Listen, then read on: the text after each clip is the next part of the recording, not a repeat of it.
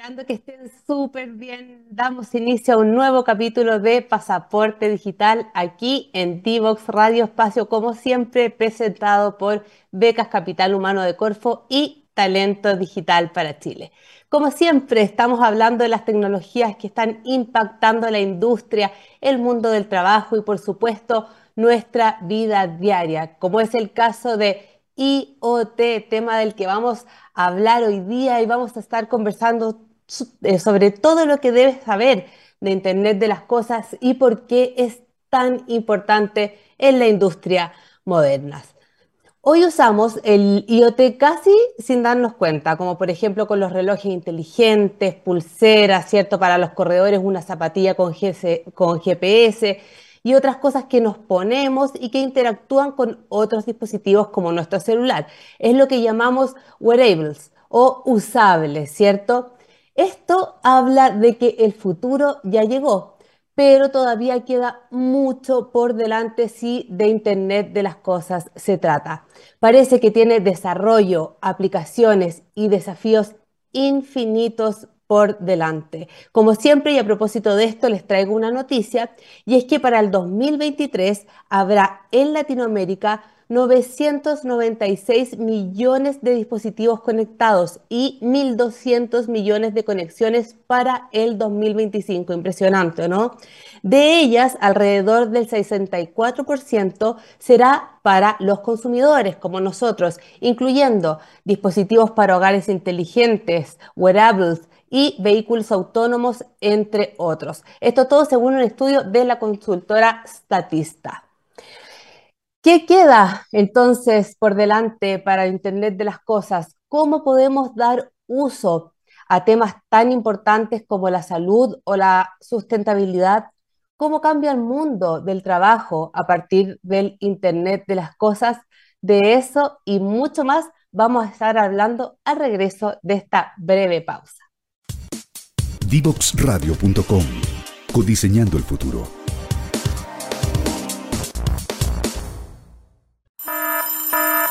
Comienza un nuevo programa en Divoxradio.com. Vamos con el tema de hoy en Pasaporte Digital, Internet de las Cosas, ¿qué debes saber y por qué es tan importante en la industria moderna? Iniciamos con nuestro bloque de entrevistas y les voy a presentar a nuestros estupendos invitados del día de hoy. La primera de ellas es Loreto Marín, quien es docente del curso especialización IoT que dará la Universidad Católica de, Valparaíso eh, como parte de las becas que ha entregado Corfo y Talento Digital para Chile. Además cuenta con una amplia carrera como docente en temas de tecnología. Hola Loreto. Hola Catalina, ¿cómo estás? ¿Y tú? Bien, gracias. Qué eh, bueno. Sí, pues aquí estamos eh, preparándonos ya para comenzar el curso en, septiembre. Eh, esperemos entregar toda la motivación y, que se entusiasmen con el tema. La verdad que el IoT está tan de moda hoy en día, lo vemos sin darnos cuenta. Está ahí en nuestros hogares y si cuando uno se mete la verdad, se entusiasma más y empieza a llenar la casa con dispositivos para ver todo desde el teléfono, desde mi trabajo. Así es que ahí nos damos cuenta que es un gran mundo. Así es, tiene muchas aplicaciones en nuestra vida diaria. y también es la primera vez por lo mismo, por el crecimiento que ha tenido y la proyección que tiene, que es la primera vez eh, después de tres años que se entregan becas que se incorpora este curso de IoT dentro de la parrilla justamente por lo que tú mencionas, la importancia que tiene y su crecimiento. Y también les quiero presentar a Sebastián Valerio, gerente de tecnología en DataQuest y quien también será docente del curso de especialización IoT. Hola Seba, ¿cómo estás? Desde Puerto Montt. Sí, Catalina, gracias por la invitación. Y claro, de, de Puerto Montt aportando un poco al mundo de la tecnología y más ahora también con el curso de especialización en IoT. Como dijo ahí Lore, estamos ansiosos, estamos preparando las clases ya, se vienen súper buenas y queremos motivar ahí a, todos los, estudiantes que, ya se inscribieron. Bueno, qué bueno por ambos, gracias por sumarte, sumarse a este gran desafío de formar a los profesionales del futuro, en realidad ya no, tan del futuro, a los profesionales de hoy, a todos quienes puedan hacer un upgrade a su carrera para poder sumarse a la industria 4.0. Y le preguntaba entonces a Loreto por su motivación de, tomar este curso y desde el punto de vista de la industria te quiero preguntar a ti, Sebastián, ¿qué es lo más impresionante que te ha tocado ver en avances de IoT en las empresas que asesoran desde DataQuest?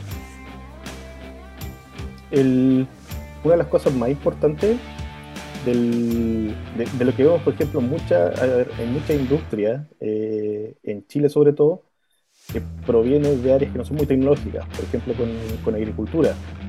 Y en agricultura, eh, podríamos decir que es un caso no muy afortunado en cuanto a tecnología, porque carece como de, infraestructuras masivas, cosas, por ejemplo, la ciudad, eh, conexión celular o cosas por el estilo, en los campos muchas veces no están.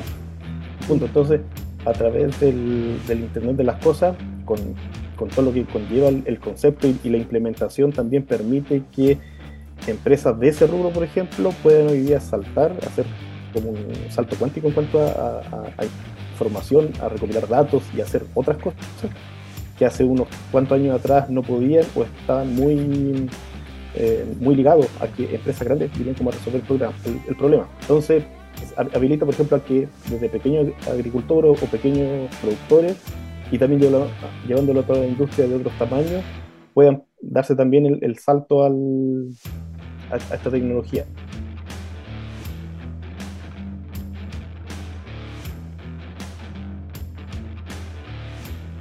¿Y qué pega?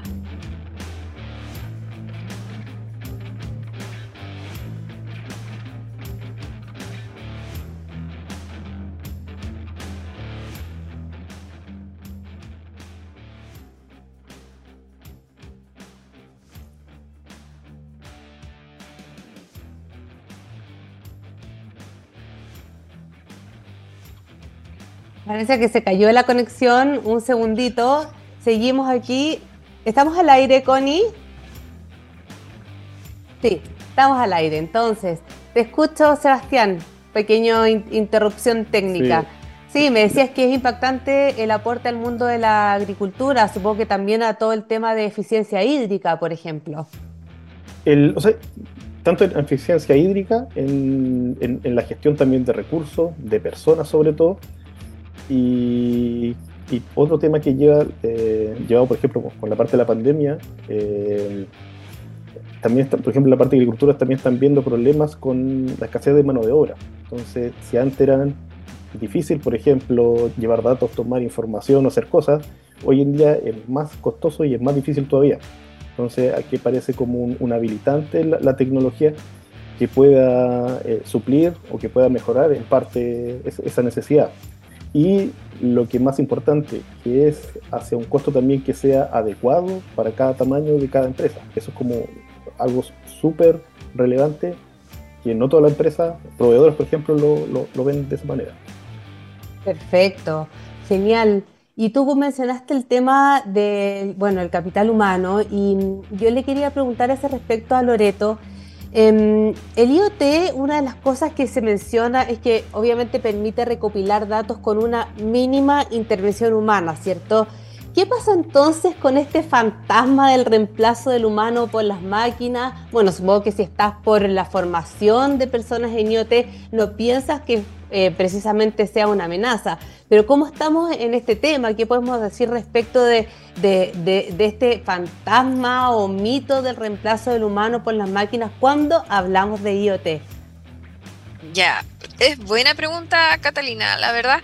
Eh, siempre está ese miedo y no solo con el IoT, que es lo más actual, sino desde que partió la automatización de los procesos, donde ya cada vez se requieren menos operadores en el proceso mismo y tenemos máquinas que nos están controlando. Ahora, claramente tenemos que migrar más que a tener a un operador viendo las variables, a una persona ahí tomando registro, eh, ver cómo capacitamos ahora a estas personas para que puedan desarrollar estos proyectos de monitoreo eh, a distancia, eh, sepan los tipos de dispositivos, la seguridad que hay que tener, porque a lo mejor el, proceso se va a seguir eh, regulando solo, ¿cierto? pero voy a necesitar siempre una persona que esté mirando, que esté viendo si realmente los parámetros están dentro de lo establecido eh, o una persona que implemente los sistemas, que pueda reaccionar. Entonces, eh, finalmente las personas siempre van a ser importantes. Las máquinas, si bien van a poder hacer cosas solos, no se mandan solas. tienen que estar las personas detrás supervisando si es que hay que seguir tomando acciones eh, rápidas de, control. Y aparte son un elemento clave en la innovación hacia la tecnología IoT, supongo. Exacto. En el diseño inicial. En el diseño inicial, determinar qué tipo de elementos, qué tipo de sensores, de actuadores, eh, no sé, con qué dispositivos voy a generar la conexión. Como decía Sebastián, hoy en el campo es súper difícil, ¿cómo lo hago? Partamos que quién ilumina, se habla, ilumina el campo, quién entrega internet a un campo donde solo van a haber plantas, ¿cierto? Es como, ¿quién va a poner una antena ahí?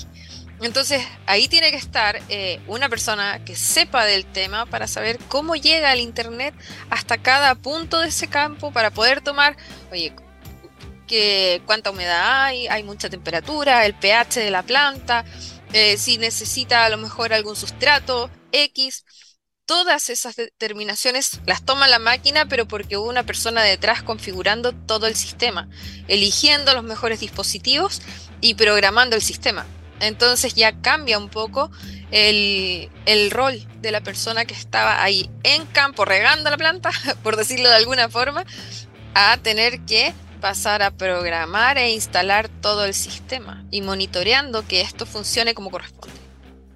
Claro, y además imagino que todos los datos que se recopilan a partir de, de esos dispositivos también eh, deben ser analizados por alguien para la toma de decisiones. O sea, todavía no hemos llegado al punto en que los datos que recopilamos, como que, o sea, si bien llegan, se, se analizan, pero siempre hay alguien que tiene que tomar las decisiones respecto de esos datos, que para eso es lo que están, ¿no? Claro, y principalmente para mejorar la, eficiencia. Eh, esto lo de, este mundo del, del, IoT y la recopilación de la información ha servido mucho para mejorar la eficiencia, la productividad en las empresas. Y esas decisiones finalmente las toman las personas. No lo toma una máquina. Una máquina a lo mejor va a decir prende y apaga la válvula, echa a andar el motor, pero, pero no va a tomar decisiones más estratégicas en el proceso. Ah, perfecto, perfecto. Y, en esa eficiencia, en la productividad, por ejemplo, ¿eso se aplica también a las personas, Seba? O sea, me, pregunto, ¿cómo está presente el IoT como en nuestro día a día, más específicamente, en qué cosas eh, nos beneficia y en qué cosas nos afecta o podríamos estar en riesgo a partir de esta tecnología? Me refiero, por ejemplo, al tema de la privacidad de nuestros datos, que es como un temón cuando hablamos de IoT también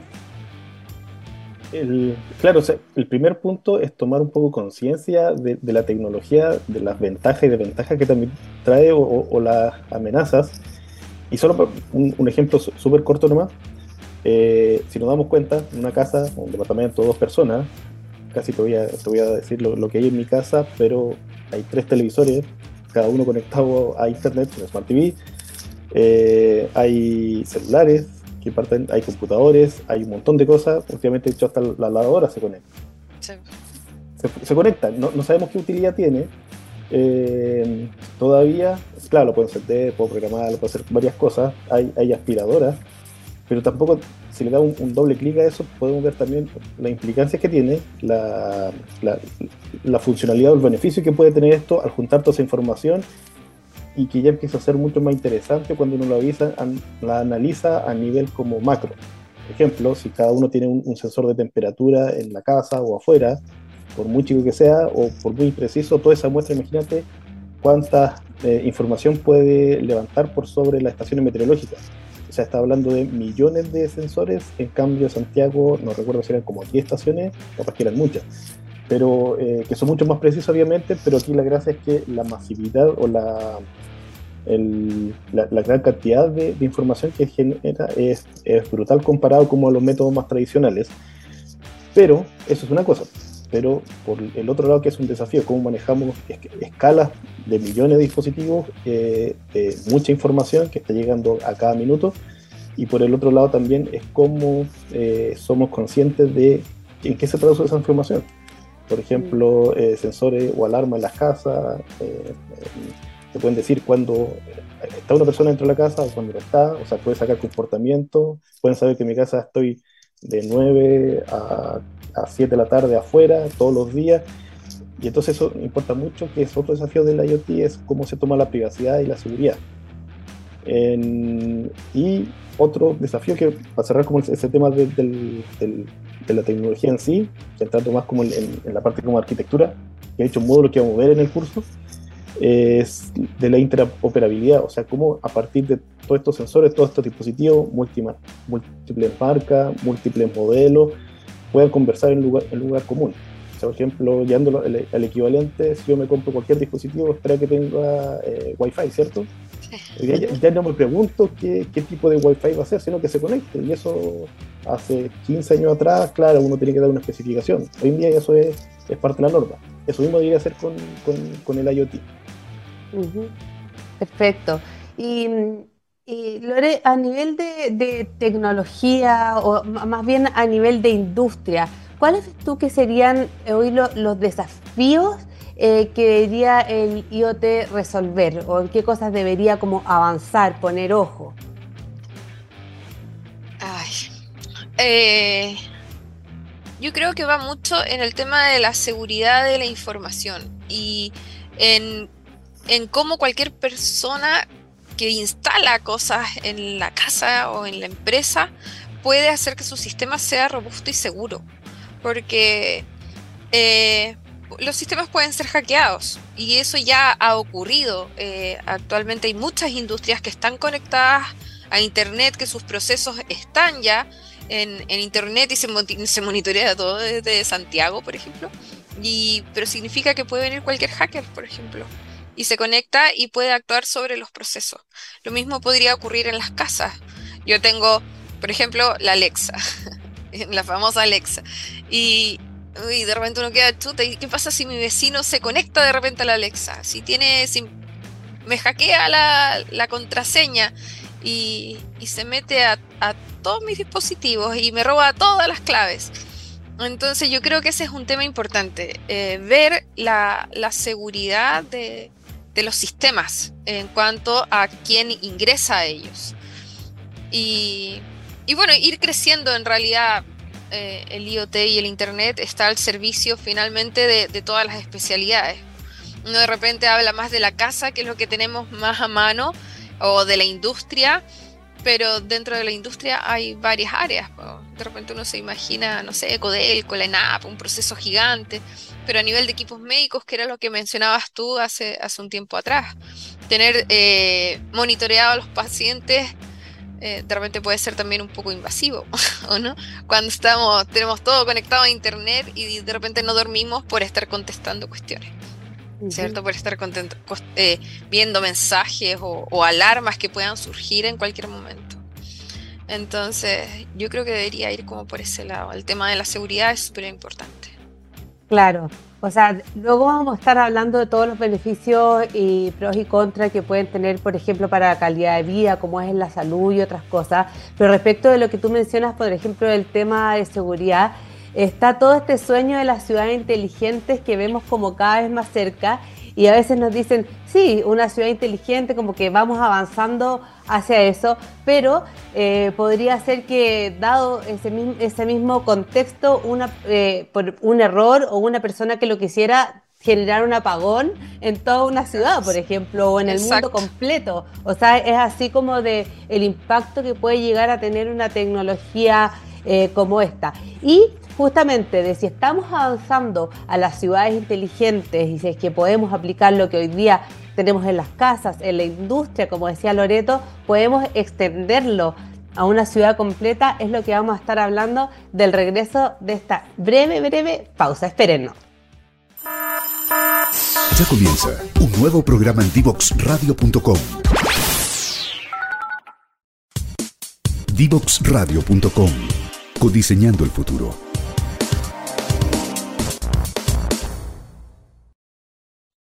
Seguimos hablando de IoT, Internet de las Cosas, aquí en Pasaporte Digital. Estábamos hablando en la pausa con Sebastián para que aproveche de contarnos que ahora Amazon, eh, como lo han hecho muchas compañías tecnológicas que están comprando dispositivos con la tecnología IoT, acaba de comprar esta iRobot, ¿no? Un poquito como para visualizar todos los datos que pueden sacar de nosotros y de nuestras casas, ¿no? ¿Seba? ¿Cómo es? Sí, efectivamente salió una noticia hace, hace muy poco donde anuncia el, en el fondo ya la propuesta está aceptada por parte de la empresa, o sea, Amazon le, hace una oferta, lo que están esperando ahora es que, que se valide esa, esa, compra, porque claro, legalmente tiene varios, varios aspectos, sobre todo eso sobre el, uso de la información. Eh, como estamos hablando, el, la última versión de la rumba, permite detectar objetos, mapeo de tu casa hace mucho tiempo, y esta información que efectivamente eh, se, considera como sensible privada, porque te dice cuántas habitaciones tienes, cuántas personas viven, qué, qué tipo de edad, y, y, también y una empresa de Amazon es eh, una parte, que es la tradicional, en la que vende artículos. Entonces, eh, podríamos decirlo así como en, medio en broma, medio en serio, tiene casi un espía dentro de tu casa. Y tú se la compraste, que, que el otro y le está dando toda la información relevante. Eh, también hablamos, por ejemplo, el caso mismo de la lavadora, que podemos verlo como cosas más, más buenas porque eh, también uno puede saber el, el, uso que tiene, qué es lo que hace, eh, y, y, en el fondo poder darte como recomendaciones también. O sea, la, la, tecnología también no es solamente invasiva en el sentido negativo, sino que también en sentido beneficioso porque también te puede ayudar. O sea,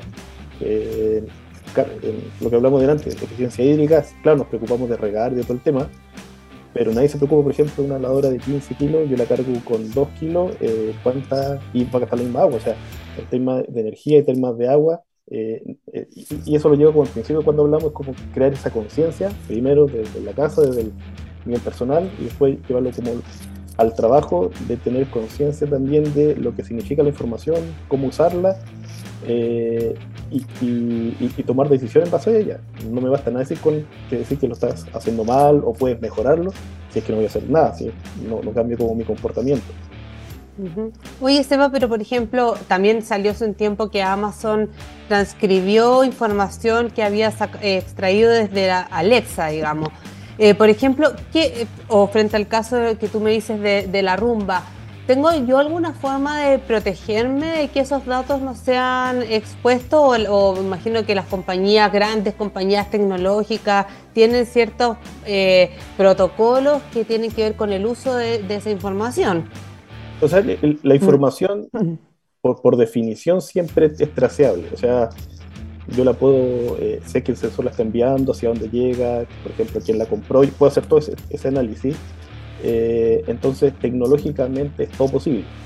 Donde tiene que haber como convenciones es que si éticamente son, son viables eh, maneras de anonimizar la data, que por ejemplo, claro, hay en una casa X, sin nombre y apellido, no sabemos dónde queda, viven tanto, entonces yo puedo tener después, como hablamos delante, sacar como a nivel más macro, más información que pueda seguir, por ejemplo, para el diseño de una ciudad. Si yo veo que está creciendo, como yo que me viene este año Puerto Montt, y veo que está creciendo al 10% cada año que va acelerando, claro, ese, o, en meses, porque esto es muy rápido, entonces puedo, por ejemplo, eh, enviarle o, compartir esa información a las municipalidades para que puedan diseñar mejor. Ahí cuando la, información se trata de manera anónima, o sea, no estoy diciendo que Juanito Pérez, sino que una población de, de tales características está teniendo este comportamiento. Eso es muy distinto eh, y, cuando le llamamos, claro, el caso de Alexa, cuando transcribían la información, que es como cualquier modelo de, de, Machine Learning se quiere entrenar, o sea, hay personas que están haciendo trabajo manual, primero. Eh, es, cuanto se llama, depende mucho de saber si es que los que contratamos son éticamente responsables y todo eso. Y eso es la parte que pone lo humano, o sea, no, no hay ninguna tecnología que va a resolver eso. Son, son, convenciones, hay agrupaciones ya que se están preocupando de, de por ejemplo, de, todo el tema de inteligencia artificial que sea éticamente viable. Eh, en eso estamos hoy día, o sea, estamos en definiciones. técnica o tecnológicamente, la cosa va para, para todo. Exacto, ese tipo de cosas son las que las que las máquinas nunca en definitiva van a poder resolver, como los temas eh, de ética, como tú bien dices.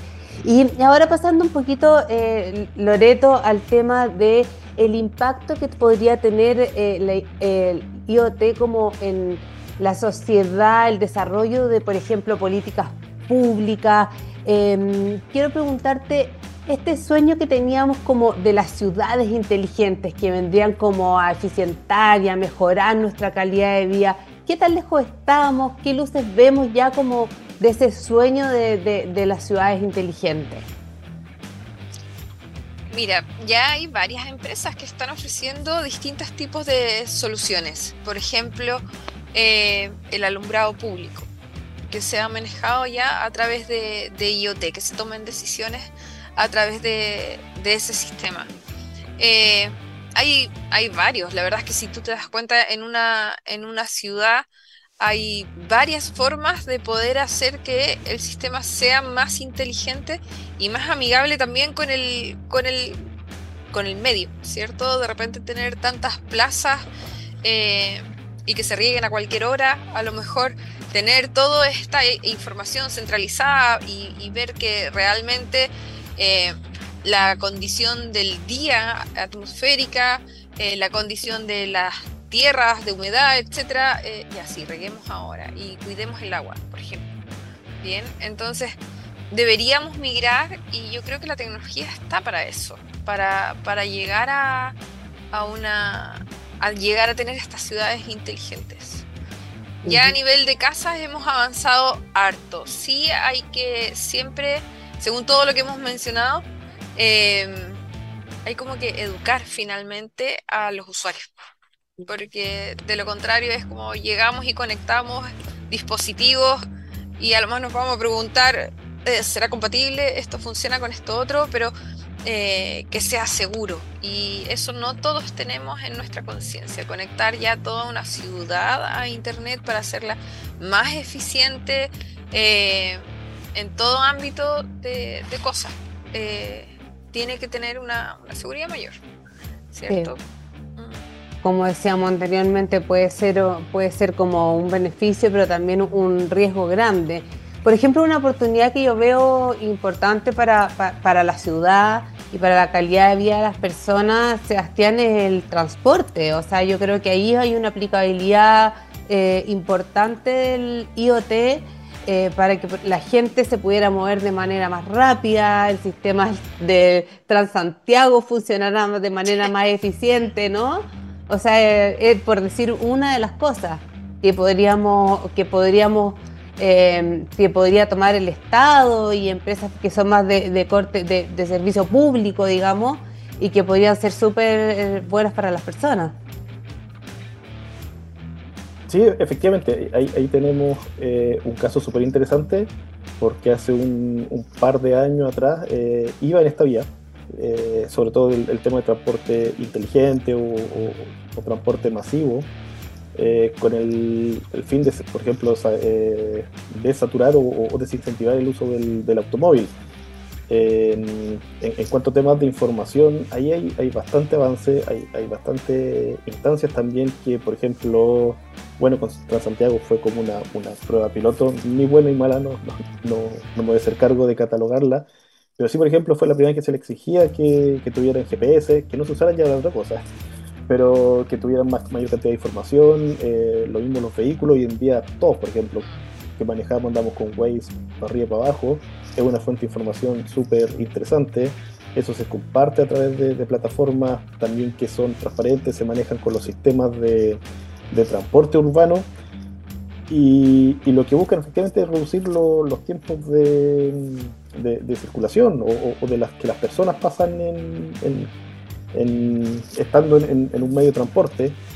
Y ahí también tiene que ver que cuando hablamos de ciudad inteligente es como que hacia, qué inteligencia queremos ir, que sea como todo conectado, todo el tema, o, realmente inteligencia para las personas, para que los viajes sean más cortos, eh, más, no, no, decir placentero porque va a depender mucho del, del medio, pero si nosotros lo vemos inteligentemente, hablando, o sea, los medios masivos siempre se deberían eh, favorecer en vez del auto solo, y ahí está la las pistas exclusivas o ciertas vías, donde todo está ya bastante sensorizado, eh, teléfonos, eh, perdón, semáforos sincronizados también con los flujos. O sea, todo eso permite, es como una gran aplicación que nosotros quizás lo vemos todos los días, pero no nos damos cuenta, eh, pero que funciona a través del, de la tecnología.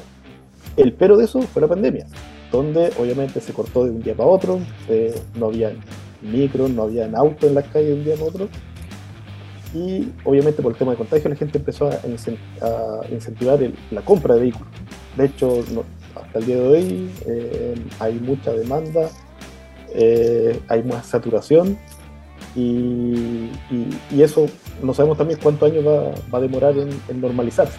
Que para una ciudad debería siempre privilegiarse el, uso de un transporte eh, público. Claro, efectivamente, para eh, un poco descomprimir la ciudad, pero claro, todavía igual estamos lejos de esas ciudades donde uno está en el paradero y, y uno sabe exactamente en qué segundo va a llegar el próximo bus, eh, o sea, eso, ya, ¿cierto? eso mismo te iba a comentar que eso sí se utiliza. Hay otros países, en Barcelona, por ejemplo, yo me acuerdo, eh, tú ibas, te metías a Google, oye, en dos minutos más pasa el, pasa el bus. Y esperabas dos minutos y pasaba el bus, estaba ahí. Entonces era como, uy, qué raro eso. Aquí es como, ojalá pase pronto. ¿Viste? Entonces, yo creo que ese tipo de políticas son importantes. Eh, aportarían mucho a, a, todos, o sea, la cantidad de autos que hay actualmente. Yo vivo aquí en Viña y o hay taco todos los días y a cada rato. Eso era algo que no se veía. Y es porque no confías en el sistema público más allá de la pandemia que te da miedo a lo mejor andar con tanta gente arriba de un, de un bus, todos llenos, eh, es porque, pucha, va a pasar, no va a pasar, será que viene, entonces mejor me voy en auto. Eh, en cambio, si puedes tener ahí en tu mismo teléfono, oye, no, si ahí viene, quedan dos minutos, queda un minuto, es un poco lo que pasa en el tren. Eh, en, en, todo este sistema de trenes, tú sabes a qué hora va a pasar el tren, eso está establecido. ¿Y, por qué? Porque hay sensores a través de toda la línea y en la central se está viendo dónde van los trenes y cómo está el sistema. Claro. Para complementar, eh, Catalina, y, a propósito también de, iniciativas como la ley No Más que principalmente va por el lado de la seguridad, eh, para evitar los accidentes, obviamente, pero también va por el lado de la eficiencia. ¿En qué sentido? Efectivamente, los flujos de vehículos no son como los trenes el tren, la, punta con el último vagón, generalmente se mueven al mismo tiempo, que están unidos. Pero, por ejemplo, un vehículo, eh, claro, si yo estoy chateando, está en rojo y, pasó como un segundo, que me demoré más de lo normal. El de atrás mío ya se demoró dos segundos, el otro sucesivamente. y si uno suma esas cantidades que pueden ser ínfimas de, tiempo, pero si uno lo suma como alrededor de todo un viaje, eh, te puedo ahorrar fácil una, gran cantidad de, minutos que, como o sea, son, van en pro de la eficiencia. Entonces, a, qué punto voy también como una crítica hacia las personas. Tenemos la tecnología, están los datos, pero también hay que usarla bien. O sea, si voy manejando, no, no chatear nomás, pues, es más seguro y también es más eficiente. Exacto, falta eh, educación a ese respecto. Em, y sale mucho de, parte de ustedes la palabra eficiencia, ¿cierto? He entendido a lo largo de este programa que la eficiencia es uno de los principales beneficios que trae el IoT, tanto eh, en, la industria, en nuestra casa, ¿cierto? Em, y, desde ese punto de vista y siguiendo con los temas que son relevantes para el avance de la sociedad, el desarrollo de un país, eh, ¿qué hay del tema de la sustentabilidad? Eh, Loreto.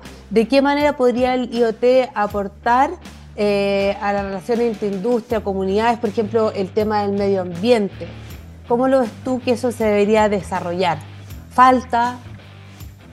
Sí, la verdad, bueno, acá en la, en la zona, por ejemplo, se ve harto en, en Quintero y todo este polo en Puchuncaví industrial que siempre hay chicos intoxicados por emanaciones, ¿bien? Eh, quizá ahí falta un poco más de control, ¿cierto? Falta medir un poco más y prevenir estas situaciones. Eh, creo que la tecnología debería ir orientada a eso. A nivel de casa es muy simple. Yo puedo ir, voy y compro un dispositivo que lo pongo como enchufe y mide, por ejemplo, eh, el consumo eléctrico que tiene mi, mi tetera o mi tetera, mi hervidor, ¿cierto? Eh, o puedo ir poniendo estos enchufes y saber en línea, desde el teléfono, de donde quiera, eh, cómo está el consumo de mi casa y según eso ir viendo ya dónde tengo que ahorrar, eh, dónde apago, qué cosas sí puedo dejar eh, prendida. o por último, por ejemplo, en esta época de invierno que están los límites de, consumo, saber, no, en este horario me conviene más, en este horario no, o ya estoy pasada, ya estoy pasada en los kilos que puedo gastar y hacer eficiente el sistema. Lo mismo del, del riego que de repente regamos a, tontas y a locas y en época de sequía hay, hay que, tiene que ser más, más, sustentable todo y todo eso se puede medir. Hay sensores y ya hay dispositivos que se pueden conectar y tener uno mismo más control. La industria en general debería ser más amigable, especialmente todas estas industrias que, que tienen mm, como un impacto hacia la sociedad, ¿cierto? A su eh, su entorno, a sus comunidades, que impactan fuertemente el medio ambiente, claro. Exacto, entonces deberíamos tener más tecnología ahí eh, que nos permita medir y, poder tomar decisiones rápidas eh, en todo momento. Perfecto. Y claro, estamos hablando de, lo que falta un poco y en ese sentido le pregunto a Sebastián, ¿Cuáles son las principales barreras de entrada para la opción de IoT en la industria en Chile, por ejemplo? Sabemos que ha avanzado montones, lo decíamos en la cifra al inicio del programa, pero de todas maneras, ¿cuáles son esas barreras? ¿Son humanas? ¿Son propiamente tecnológicas? ¿Cómo, cómo, cómo lo ves? Para poder ir un paso más allá, digo. Hay, hay de todo tipo dentro del, por ejemplo, de las barreras humanas está, está el, poco confiar en, en, la tecnología. Recuerdo hace varios años atrás cuando uno hablaba de soluciones basadas en la nube, eh, sobre todo en, minería, que era mi, caso, que sea no rotundo, por la seguridad, un montón de cosas. Pero hasta por preguntarles como, ya, ¿usan Gmail? Sí. ¿Usan el Drive para guardar información? Sí. O sea, había un montón de cosas que ya utilizaban de la nube para hace años anteriores, eh, que llevarlo hacia otro dominio es como hay que, dar como esa vuelta de, tuerca. Y eso pasa principalmente porque, ya hablando un poco técnicamente, eh, están las redes o las soluciones de, IT, que son de tecnología de información, y generalmente el, IoT está involucrado en, el, la OT, que son las tecnologías de la operación, donde, como sea lo, porque delante hay máquinas funcionando, hay plantas, donde tú no le puedes decir, préstame como tu planta un ratito para hacer un ajuste, que es el caso del computador. A una persona le dice, oye, préstame para configurarte el correo, no sé. Vienen los de TI y hacen toda la parte y tú que esperando al lado. Cualquier empresa corporativa o, grande va a saber a, lo que me refiero, pero es una planta más complejo. Entonces, claro, eh, ¿cómo, hacemos de tener una planta? Hay que tener equipo, hay que a andar nuevamente hay barreras que son también naturales, porque son, son personas que en el fondo están tomando la decisión de que, oye, claro, puedo eh, arriesgarme, entre comillas, por hacer estas pruebas, por mostrar las mejores de todo el tema, pero, pero, pero también tengo que ser responsable en que tengo que responder a eh, la operación de mi, de, mi, de mi, trabajo. Entonces, la, la, barrera humana un poco parte por ahí, es como qué, tan, qué, qué tanta confianza hay, hay, en la tecnología.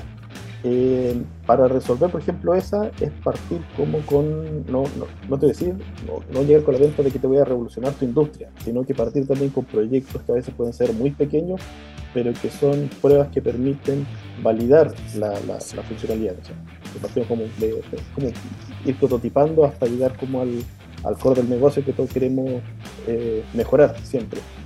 Y la otra, las tecnológicas, es que eh, en, empresas hay una inversión ya hecha. Entonces, si tú llegas a decirle voy a cambiar todo, ah. eh, no, no es eficiente en cuanto a costo. Eh, insisto, siempre pasa una decisión de alguien y alguien tiene que decir, sí, te la compro, hagamos una upgrade y todo el tema. Entonces, es un tema bien complejo también de cómo convivir. Que, que serían las tecnologías nuevas con la, con la antigua, y en ese caso también es un desafío que ya se está trabajando, es como sin reemplazar las tecnologías anteriores o las de base, se pueden ir como acoplando o hacer como, en inglés como un overhauling de, de, lo que ya existe y llevarlo como al, al, nivel, podríamos decir, como estándar eh, Internet de las cosas. Perfecto, claro, y además tiene el súper desafío de conectar o sea, de la gestión de equipos, por otra parte, que es, por ejemplo, que conectar y que se comuniquen de otra manera, por ejemplo, el equipo de operaciones con el equipo de tecnología, entonces como que también tiene todos esos temas de, nueva gestión de equipo que, que, necesita nuevos liderazgos y así, una serie de cadenas de cosas que tienen que ver con, la, con las personas. De, hecho, para completar justo un, un segundo nomás, ese punto es, bien interesante porque a veces te piden tecnológicamente que tu solución mida cada un minuto, que sea, no, que tenga un montón de variables, todo el tema. Y al final, ya, ¿y para qué lo va a usar? Porque la gracia de eso es, por ejemplo, sacar data en tiempo real eh, y sacar más información de lo que está sucediendo para poder hacer gestión y toda la cosa. Y efectivamente hay una transformación cultural y digital de, las personas. Pero no, voy a seguir respondiendo a un informe semanal entonces, ¿de qué te sirve sacar datos minuto a minuto si tu gestión va a ser en una semana más? Eh, y ahí es súper importante el punto que tú tocaste, que es de la gestión del, equipo y de las personas. Exacto. Tenemos un minuto todavía. ¿Algo que complementar, Loreto? Eh, yo creo que principalmente eh, llamar a todos a, intentarlo, ¿cierto? a atreverse a este cambio y empezar de a poco empezar de a poquito a, incorporar cosas y darse cuenta de qué es lo que nosotros estamos haciendo para, para poder, la verdad que llama harto, motiva y finalmente uno quiere cada vez poner más y más cosas en nuestra propia casa, que es donde nosotros podemos partir. Cuando ya vas viendo que pongo un dispositivo para ver el consumo de electricidad, empiezo a dejar desenchufado todas las cosas en mi casa porque gasto mucho. Bien, y no te das cuenta hasta que empiezas a usar este tipo de tecnología. Perfecto. Como todos los cambios que hay hoy día, es tener conciencia de lo que estamos viviendo, usarlo a nuestro favor informarse, ¿cierto? También para los profesionales, capacitarse, atreverse, como tú decías, a subirse a estas nuevas tecnologías porque pueden ser una súper oportunidad de desarrollo de carrera porque se vienen sin retorno. O sea, esto, como que esto va y no vuelve más. Así que bueno. Gracias a ambos por acompañarnos hoy día. Súper invitados, súper interesante la conversación. Gracias, Loreto. Gracias, Sebastián. Nosotros nos vamos. Nosotros nos vamos a una breve pausa y volvemos. Divoxradio.com Codiseñando el futuro.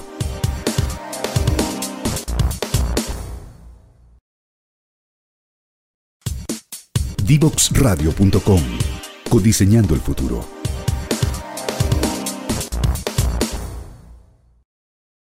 Bueno, ya cerrando nuestro programa de hoy, tuvimos una tremenda conversación con Loreto y Sebastián, que son, van a ser profesores del curso que empieza próximamente de especialización IoT de Corfo y Talento Digital dictado por la Universidad Católica de Valparaíso. Y de lo que he conversado con ellos nos quedamos con los beneficios y riesgos que toda tecnología tiene, a aprovecharla de manera informada y a la vez el llamado a atrevernos como empresas, como profesionales, como técnicos y como país hacia avanzar a los temas en que Internet de las Cosas puede ser clave, como salud, sustentabilidad, calidad de vida y mucho más que queda mucho por desarrollar y puede ser un tremendo beneficio para las personas, las comunidades y cada uno de nosotros en nuestras casas. Eh, nos vamos despidiendo, no sin antes decirles y recordarles que sigan las redes sociales de Divox Radio en todas sus plataformas. Nos vemos el próximo miércoles a las 17 horas en Pasaporte Digital. Chao, chao.